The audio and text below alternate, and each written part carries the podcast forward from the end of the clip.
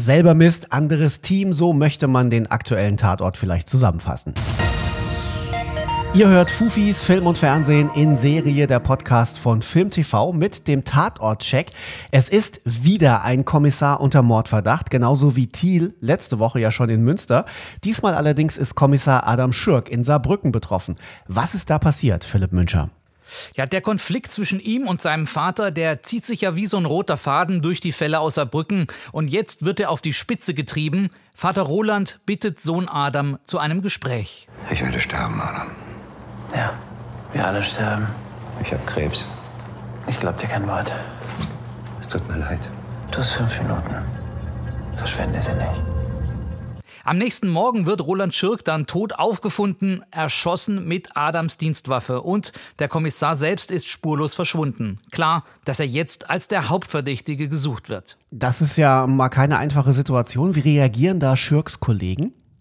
Ja, die sind natürlich schockiert, vor allem Kommissar Leo Hölzer, der ja, wie wir wissen, seit der Kindheit eng mit Adam befreundet ist.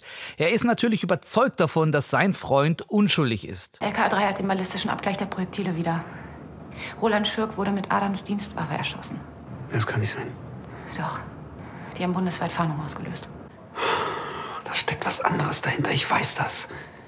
Normalerweise würdest du ganz anders an die Sache rangehen. Das hier ist aber nicht normalerweise. Die beiden Kolleginnen Esther Baumann und Pia Heinrich, die sind skeptisch. Sie finden die Indizien gegen den Kollegen Schirk dann doch ziemlich erdrückend.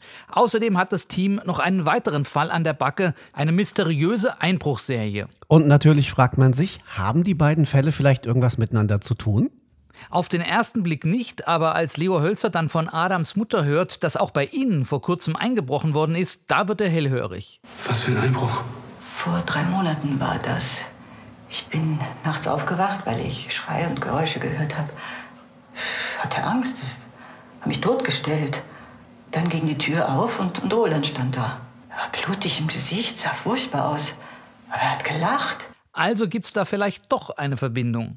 Man ist jedenfalls sofort wieder drin in der horizontalen Handlung rund um das Saarbrücker Team, dieses grausame Geheimnis aus der Jugend von Holzer und Schirk und dessen Prügelvater. Die enge und bedingungslose Freundschaft dieser beiden Kommissare, die ist schon ziemlich berührend, finde ich. Diesmal kulminiert das Ganze also im endgültigen Tod des Alten. Die Frage ist nur, wie die Story um die beiden Jugendfreunde jetzt weitergehen soll, ohne dieses Damoklesschwert aus ihrer Vergangenheit. Leider muss man auf die Fortsetzung wieder eine Weile warten. Dabei würde ich doch jetzt so gern direkt weiterschauen. Gut, aber wir können immerhin mit dem ersten Teil dieser Geschichte anfangen. Der neue Tatort heißt Das Herz der Schlange und läuft wie immer am Sonntag um 20.15 Uhr im ersten und danach dann auch sechs Monate lang für euch auf Abruf in der ARD Mediathek.